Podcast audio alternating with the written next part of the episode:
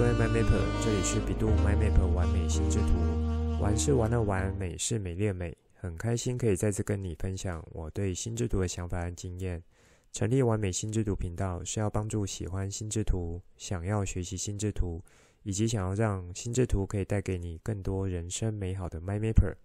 可以更有效的使用心智图，喜欢上心智图，以及更重要的是，让你可以开心的玩乐心智图，画出你心中最美的心智图。这一集接续上一集的内容，来和你们聊心智图的使用情境，帮助大家在新的一年可以更有效的使用心智图。现在就来听传奇聊心智图，一起完美心智图。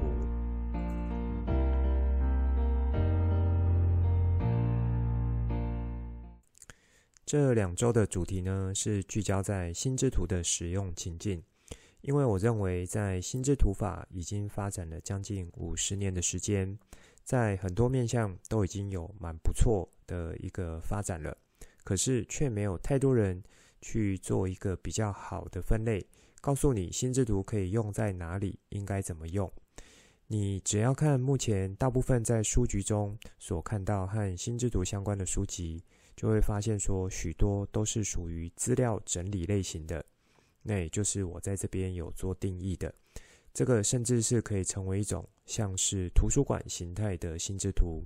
那这也算是说在学校现场。不管老师在教或学生在学，多数都是偏向资料整理形态这个角度。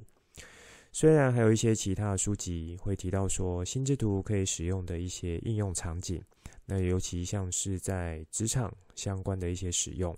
那可能就是偏向创意思考这个部分。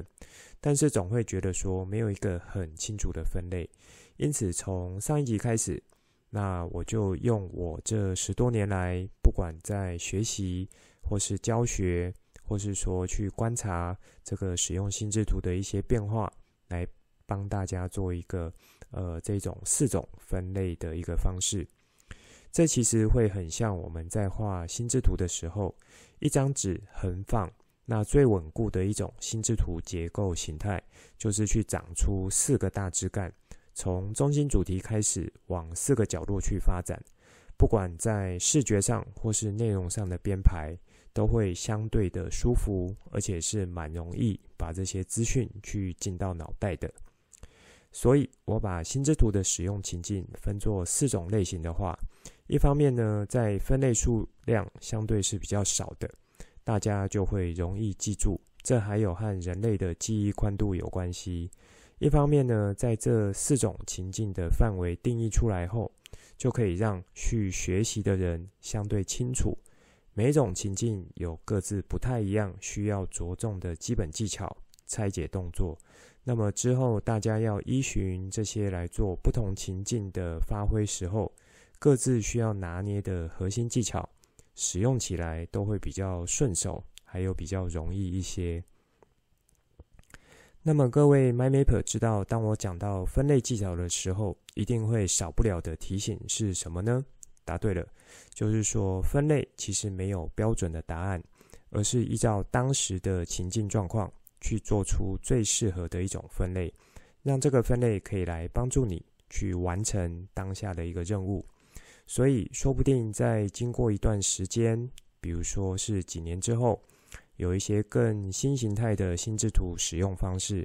那么到那时候呢，如果无法将啊、这种比较新形态的心智图使用方式去归到这四种分类情境的话，那就有可能需要去重新打破这个分类规则，或是说去独立产生一个新的分类项目来方便你的使用。好，这里呢也可以算是一个邀请。如果你是一路学习过来的 MyMapper，那么你已经呃平常也算是有在使用心智图法了，或是说有在画心智图，那么你使用的东西或是情境是和我在节目中提到的这四种情境不一样的话，你可以呢呃自己先做一下判断和理解，然后也可以来和我做一下留言或是私讯分享看看说。目前你使用这个心智图的角度，是不是有一些新的、非常创新的地方？这个呢，甚至可以一起来做一些讨论和研究。那我觉得说不定也会开发出一些新的心智图法应用场景哦。说到这里，我也先在节目中和大家说一个消息。我呢，预计在三月第一周的时候，会再开一次线上的分享课程，主题呢就会是用这两周的主题心智图的使用情境来和大家聊。一方面可以让大家更了解心智图目前的使用状况。同时，可以借由线上其他同学的不同经验来做一些分享。相关的课程资讯，因为还没有完全的准备好，那我会在准备好的时候把资讯去做一个更新，放在这一集的节目当中。因此，你大概可以在这一两周的时间，如果有空就回来看一下节目单资讯，应该就可以看到更新。那如果你有同时加入我的完美心智图粉专，或是呃赖社群的话，我也会在上面去 po 出这些讯息，非常欢迎。如果你有时间，就可以一起来上线聊一聊。好，那在心智图使用情境这个主题呢，我是分成四种情境，大家还记得是哪四种呢？分别是第一，资料整理式的心智图。如果你在某个主题和领域一直整理相关的笔记，某种程度，这个也可以说是属于你自己的一种小型图书馆式的心智图。第二呢，是简报式的心智图，这最主要是在职场工作时候会使用，或是学生身份要进行专题报告、小组报告这些情境可以进行。那这不仅是自己要整理资料。还要把整理的资料说给别人听，简报给别人听，因此在心智图的结构安排、阶层内容使用，都是和单纯自己做资料整理会不一样的。第三是属于专案式的心智图，这一类心智图会是相对复杂的。为什么呢？因为通常专案式的心智图不会只有一个人参与，很可能是一个小组，有三到五个人。或是一个大型专案，是三到五个部门一起参与，因此要整合许多来自不同角度的资讯，这其中也会带有时间轴的概念，就很像专案管理一样，什么时间完成什么进度，那什么时间会有哪些人还要一起进来参与？这里可能就会有人有一个问题说：诶，那像是硕博士论文这样子一个。通常是要进行两到六年甚至更久的超大型计划，其实也是属于一种专案。那这样子不也就是一个人在做计划，一个人在参与吗？我觉得这问题很好哈，而且也是没有错的。那这只是切入的角度不同，因为通常你要进行硕博士论文的研究，虽然你是主要的负责人，可是同时和你这个计划有关系的。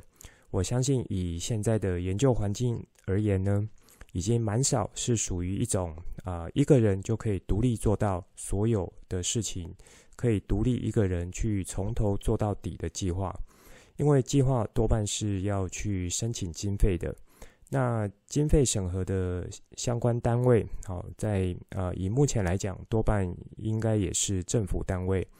多数呢是会倾向是属于跨领域或是跨科系的一种合作，才比较容易去通过计划的申请。因此，你从这个角度来看，那这就会很像是一个大型的专案，只不过你是属于这个专案的计划主持人，而且是最核心的。那其实牵涉到不同部门和领域的人员，其实还是非常的多。这就很像上一集我有举例，在九一一攻击事件后，曼哈顿地区的复原是由一家顾问公司来做进行，他们就是很典型的把心智图作为一种专案式形态的心智图使用。第四呢，是属于创意思考式的心智图，这类型的心智图会需要的包含像发散思考的技巧，以及收敛思考的技巧。而且要用心智图的方式来操作，这部分在上一集有带到一些可以搭配商业模型的操作，各取其优点来发挥最大的功能。好，那么在上一集呢，已经有把第一种资料形态的心智图这样子使用情境做一些说明了。接下来我们就继续说剩下的三种使用情境。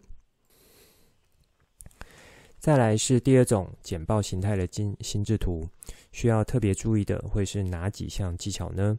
这里和资料整理形形态心智图一样，因为是属于给自己看的重点。同时，在进行简报的时候，又可以很迅速的去回忆起来，去对应资料背后的完整内容。所以，属于这种类型的心智图，关键字技巧、阶层思考、做正确的阶层位阶安排，会是非常关键的地方。你可以想象一下，如果你有上台发表的经验。不管是演讲，或是产品报告，或是说一个小组的成果报告等等的，会需要的有哪一些东西呢？以往靠的可能会是电脑的简报档案，边讲就边看一下。那么简报档案多半会是提示的文字或是图像为主，对吗？而在心智图这部分的功能，就可以帮助你去做好思绪以及脉络的整理。让你在进行简报的时候，大脑背后可以有一幅完整的图像脉络，来让你依着简报的提示，一个一个把完整的故事内容讲出来。你可能会说，这听起来好像心智图能帮助的部分还好吧？平常在进行简报的时候，比如说就是准备一些小卡片或是便利贴来当做提示的重点，也就可以了。那么这里我就做一下更细部的展开。如果你可以只看这几张便利贴或是提示小卡片，能帮助你完成一场简报，而且是很顺利的完成的话，那么我要恭喜你，因为这表示你的思绪和逻辑是相对清楚的，在进行简报的同时也不会太紧张，因为只靠这些提示就可以把。你原本脑袋里那些很庞大的资料或是内容串接起来，还要做到相对是有好的呈现。但是我认为不是所有人呃都可以像这样子蛮自然的去站上台，去面对很多群众来进行简报，因为这些都是需要经过练习的。那么多半呢是在不熟悉的这个呃人前站上台的时候。脑袋就会空掉了，或是产生空白了。即使前一天已经有准备好非常多资料，你的简报档案也做得非常漂亮，小卡片、便利贴也都准备好了。可是，在上台的那一刹那，却因为紧张，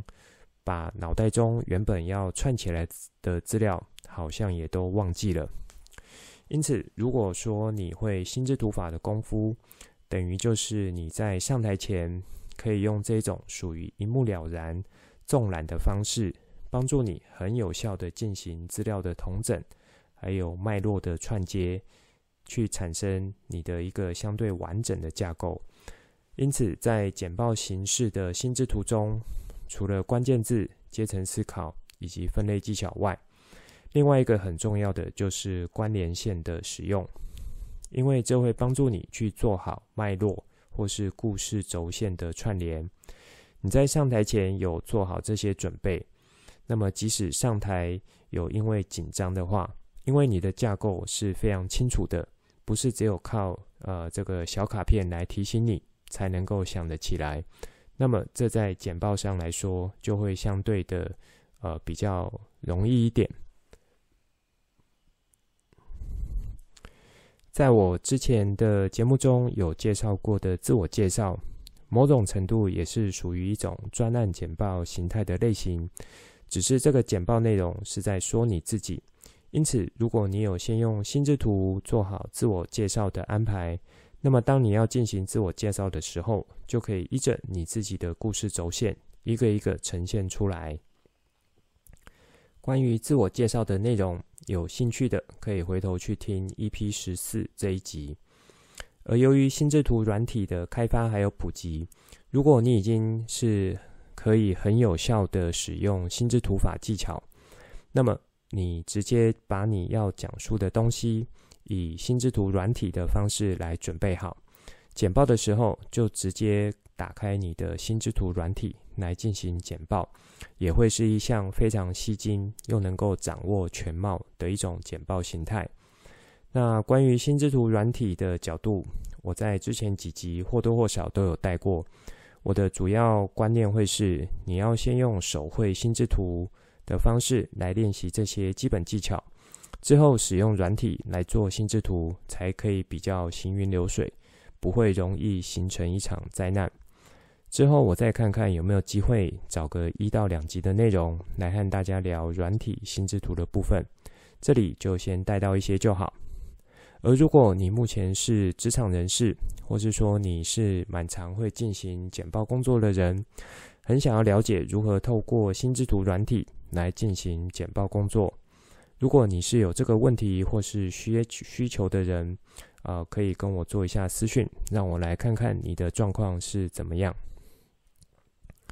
第三种使用情境是专案式的心智图，属于这部分的心智图会需要哪些核心技巧呢？我们一样先一起来看一下，这种情境大致会发生在哪些地方。像上面所提到的九一一事件中的顾问公司，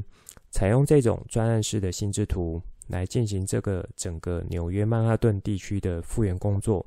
像这样子的目的，就会是需要专案式心智图的形态来处理了。那么，除了说要去把执行的工作进行摘要之外，也同时要和不同的功能单位进行横向沟通。横向沟通最重要的会是基于什么样的基础呢？就是所谓的一目了然、纵览或是鸟瞰形态的这样子的资料，因为这可以让大家随时掌握到目前的状态是什么。我这个单位的角色要在哪一个单位角色执行过后，接下来才会是我的工作任务。或是说，整个专案必须要先由我负责的部分完成进度到多少，才可以启动到其他部分。像这样子呢，都会是属于专案形态的一个角度。那以专案形态角度来说，小至学生社团的组织，它一个简单的活动规划；大至企业组织或是政府单位的一种超大型活动。任务的复杂度可以说是横跨非常大的一个范围。专案式的心智图中要使用到的核心技巧会有关键字、阶层思考、分类技巧以及关联技巧。这里要注意到的一点是，因为专案式的心智图和最早心智图被设计出来要解决的方向已经有一些不同了，所以这边要保有一点弹性。什么意思呢？原本资料形态的心智图在进行整理的时候，每一个大枝干基本上会是独立的。但是专案形态的心智图，它的复杂度比较多，所以你在各自独立的枝干中，会需要使用许多关联线的技巧，或是说在同一个大枝干中，可能会有许多跨枝干的概念一同去产生出来。这里举一个简单的例子。比如说，一个专案活动，你是采用不同的负责区块来当做主要枝干进行分类。例如，办一个晚会活动，可能就会需要有负责场地、负责餐点、负责交通、负责接洽，还有负责协调这几个任务编组。那么，在这时候，你最大的一个分类原则就是以任务编组作为分类。这时候，当你在准备心智图的时候，除了原本各枝干应该要有的准备事项外，也同时会要在各枝干有负责的人员，而这个人员呢，就是我所说在各自独立枝干中，却同时有跨枝干的项目产生，也就是人员安排这样子一个角度。而通常一个专案会是有时效性的，也就是说什么时候前要完成，需要做到什么进度。那要准备多少预算，以及花多少钱等等的。这时候呢，这些属于同性质的项目，又都会散落在每一个大枝干中，各自代表不同的意义。因此，当不同大枝干间有关联元素的时候，这时候需要用到关联线的技巧来帮助你做一个快速的连接，还有保持各枝干的联动。你也可以说，这样子做出来的专案形态心智图，才会是一个比较有效的心智图，可以发挥出它应该有的功能。有的时候，专案的复杂度过大，执行的时间拉得比较长，这时候可能不只有一张心智图就可以完成。那么这时候可以靠什么样的概念来帮助你呢？聪明的 MindMapper，答对了，就是在这一集上半段有提到的母子心智图这样子的一个概念。那么这样子的概念呢，它放在专案形态心智图中，会比较像是一种呃时光走廊的概念。比如说每周会有一张，或是每月一张心智图的制作，因为专案呢，就是要定期去做一些啊、任务的确认，或是进度的确认等等的。所以，当你在阅读这些每一张心智图的时候，会像是在阅读报告一样来做处理。因此，当整个专案执行完成的时候，再回顾这些心智图，就会像是在一个时光走廊中去看这一个阶段一个阶段的资料进行呈现。那么，同时也就可以呃做到说，让大家去进行沟通，或是说做同步的资讯这样子的一个效果。目前在一些比较大的心智图软体中，包含我在节目所使用的 Iowa 这个软体，还会加上像甘特图这样子一个专案管理工具。那它也是属于带有时间轴这样子的一个元素在的。可以帮助你去进行每次小任务的管理，而在呃这个甘特图管理工具中，它还有去连接心智图的阶层关键字内容，因此可以说是非常好来作为专案式心智图的一种软体工具。最后呢，就是属于创意思考形态的心智图。那么创意思考形态的心智图。正好就是前几集一路和大家聊过来的心智图创意思考术，属于这种形态的心智图，应该要具备哪一些核心技巧？聪明的 MindMapper 们有没有答案呢？因为创意思考是一个属于先进行发散、收集资讯，再进行收敛、聚焦你的想法这样子一个过程，因此你必须要会掌握的是关键字技巧、阶层思考、分类技巧这些。呃，概念。那这里还需要一种属于进阶的技巧，是上下位阶的游走思考，让你进行发散思考之后，可以接着进行分类同整时候，去同步尝试说，啊、呃，在上下相邻位阶中，能否再产生一个新的阶层？这时候也就需要依靠你的联想能力，也可以说是阶层思考中的水平思考技巧。那么透过呃，关联线技巧来去帮助你，那也可以同时去进行到一些像触发这样子的动作。在进行发散思考练习中，我个人蛮推荐是可以去结合商业模型中的创造五力这个操作，也就是 EP 三十的内容。那当完成与发散思考相关的练习，要进行收敛思考的时候，这时候就可以借由分类技巧。或是一些关联线的操作，来帮助你去产生有效，还有相对好的创新点子。在进行创意思考和创造力活动的时候，其实还有一个非常重要的商业模型，是六顶思考帽这个技巧。之前在几集节目中有带到一些。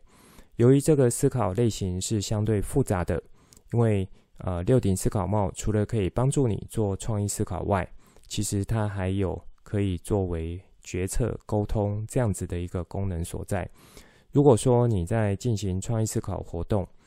这一种形态心智图的运作时候，可以融入六顶思考帽的话，那么产生出来的效果会更不一样。关于六顶思考帽的思考方式，结合心智图法的使用之后，我再找几集来特别介绍给大家。有兴趣的 My Maple 呢，可以先自己试着查询一下相关的资料，不管是文章或是书籍，然后再尝试看看能否结合一下各自的优点，来作为一个可以让你更好使用的工具。这部分如果你已经有做一些尝试的话，也很欢迎可以和我做一些私讯互动哦。好，那么在最后这种属于创意思考型态的心智图，正好是在 EP 二九到三十二集有介绍过了。这几集就是去结合商业模型和心智图法的优点，来去成为一个更好用的工具。那有兴趣的 m y m a p e r 就可以再回过头去去复习一下，或是说新加入的 MyMapper 也可以再去听看看。接着和大家聊一下这两周我的脸书 po 文主题，其实都是和学习有关系的。上一周的主题主要是今年在一零八课纲实施后的第一批孩子要进到大学端了，所以对应的一个大学学测内容考题的方向也就因此而生。而这次的学测也可以说是奠定了之后大考考题的一个方向基调了。如果说你的孩子是未来几年也准备要进到大学，那么这一篇的文章是蛮值得去仔细的品尝和做思考的。整体来说，就是未来的考题方向会是以跨科、跨领域的方式去考你的综合应用能力。那么，如何可以把所学的学科知识融入到生活情境还有实施中，然后帮助你去做解决问题？这样子的一种素养的养成，以我看起来呢，最好的一个工具，可以很有效来帮助你达成上述这些目标的方式，就是去好好的学习心智图法。那把心智图法学到一个程度之后，成为一个是你可以自己内化的思考习惯，还有思考态度。那么这样子的一种习习惯呢，就可以帮助你在很多的学习事物上面。再来这一周的脸书破文主题，我觉得也是有延续到上一周的一些方向。我是看了刘轩新书的文章书摘所给我的一些想法，把它整理成心智图文章来分享给大家。以我这样看下来呢，在这本书或是这个书摘的重点，就是说未来的世界知识更迭只会越来越快，挑战会让你觉得越来越没有太多可以准备的时间。那么你可以怎么样来调整自己呢？其实是需要当你还是在学生时代的时候，就必须要养成的一些不一样的学习方式和学习习惯。文章中所提到的学习力有三个层面，也可以说是像冰山理论或是冰山模型一样。最外层是高效的学习技巧，中层是自我管理习惯。最底层是健康的身心，那我看起来这三个层次其实都可以使用心智图法来蛮好的帮助到你，而且是很有效率的，可以帮助到你。比如说在高效学习这一层，就是笔记技巧，然后记忆方式、复习方式等等的，一看就觉得说这根本就是心智图法可以直接拿来用的地方。再来是中层的自我管理习惯，比如说是设定目标、克服拖延、时间管理等等的，那一样也可以使用心智图法的一些精神核心观念来去设定清楚有脉络的目标，并加以进行一些时间管理。那这也就像是这一集有带到的专案式形态的心智图，可以来加以套用的一些技巧。最后，在健康身心的这个层次，有不少呢是属于心灵或是精神层面的。其实你知道吗？在教育现场是有不少辅导式的心理辅导老师，他是会使用心智图来去协助厘清一些孩子的情绪问题，或是说想法上的一些轴线和这个脉络，然后来帮助他可能去做一些转念。或是厘清可能真正困扰到这个孩子的问题，因此我认为这也是很好可以去类比到如何用心智图法来帮助你去练习和培养出健康身心的一个方式。说到这里，突然会觉得属于这种属于呃心心理辅导方式的这种心智图使用情境，有没有 MyMapper 会觉得它是属于这个四种哪一种分类方式呢？可以让你们想看看，有想到了吗？如果是我的话，我会觉得这其实是有结合一点资料整理形态，还有像创意思考形态的角度，但是会比较偏向创意思考的一些手法，因为在协助做心理辅导，还有对谈资料的整理的时候，是带一点抽丝剥茧这样子的方向去做的，去把既有的资讯做厘清，然后再进行一些收敛或是归纳。那其实就很像在进行创意思考形态心智图的一些操作方式，只是说，呃，可能这时候套用的会是比较偏向心理学这方面的一些商业模型来加以操作，或是你也可以说，因为是呃这个创意思考的形态心智图，那它本身弹性就是比较大的。因此，它可以包含进去的情境范围，也可以说比较弹性一点。所以这时候，你就可以把这种偏向心理分析角度的心智图使用情境，先暂时归到创意思考这个形态中，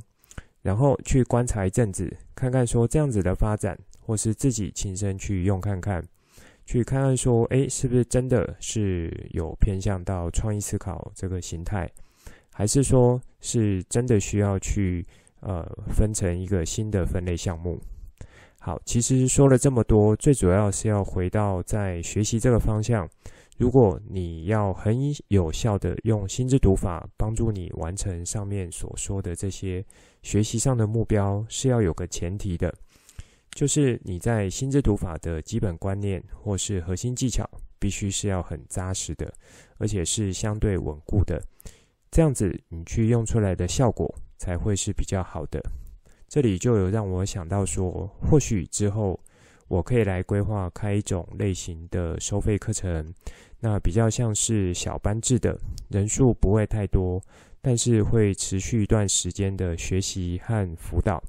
去进行像是师徒制的学习方式，手把手带着你从基本技巧的掌握。到综合应用这样子的一个学习形态，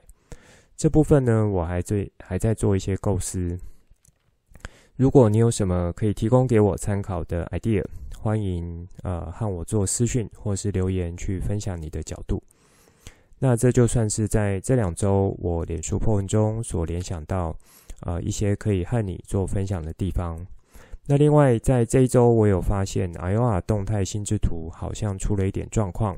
不知道有没有 MyMapper 也注意到呢？就是说，目前 Aoa 在手机上的使用，我指的是透过我分享的心智图连接，然后你把它打开来的话，那而且在手机上已经是转成电脑版网页来查看的时候，其实它好像只会被呃局限在一个地方，就是无法去移动查看所有的枝干内容。这一点我自己是觉得有一点怪怪的。那最近我会写信来问一下这个软体的原厂，看看是不是在更新版本的时候有一些什么状况没有设定好，所以在不同平台或是装置运作的时候就会产生这样子的一个状况。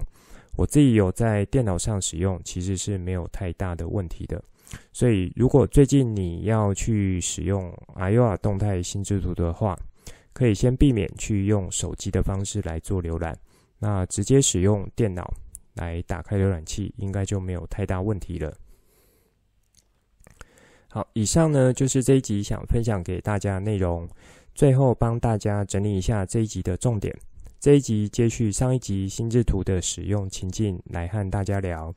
一开始我先说一下我对于分类这四种情境。呃的一个角度，也提到说，这是我帮大家做的一种分类整理，四个方向也正好符合目前在心智图的绘制上分属于四个角落，所以在视觉上、情感上，还有记忆宽度上，都能比较容易让大家去掌握和理解的。在上一集我说明了第一种资料形态心智图应该要注意的地方。这一集就和大家接着聊属于简报形态、专案形态，还有创意思考形态的心智图使用情境，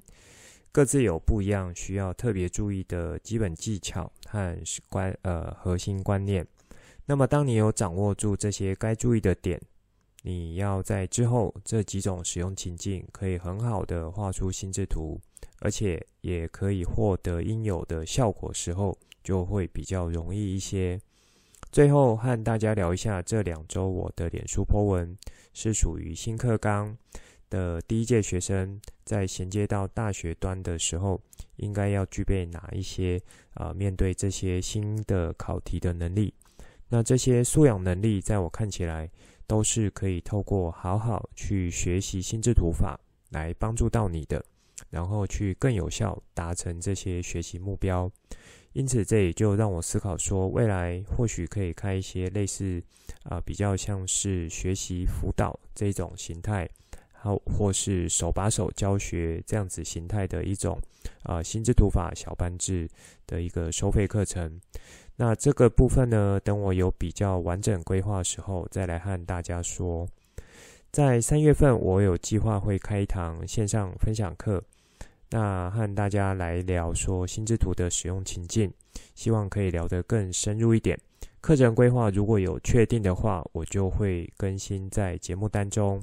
那就请大家这一两周有空的时候，就上来看一下更更新的状况。好，如果你有时间的话呢，就可以来报名一起参加线上聊一聊。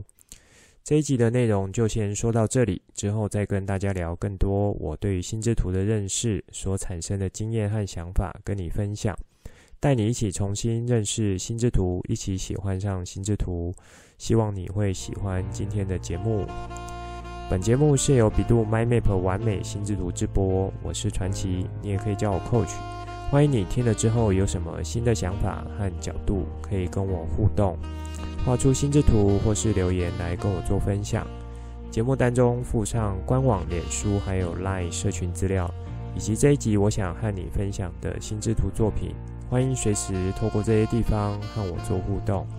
如果你也喜欢这个频道，觉得我分享内容对你有帮助，也觉得对你的亲朋好友有帮助。记得呢，帮我做订阅、给爱心，还有把这个频道分享给亲朋好友，那邀请他们一起来享受心之图的美好。我们下次见，拜拜。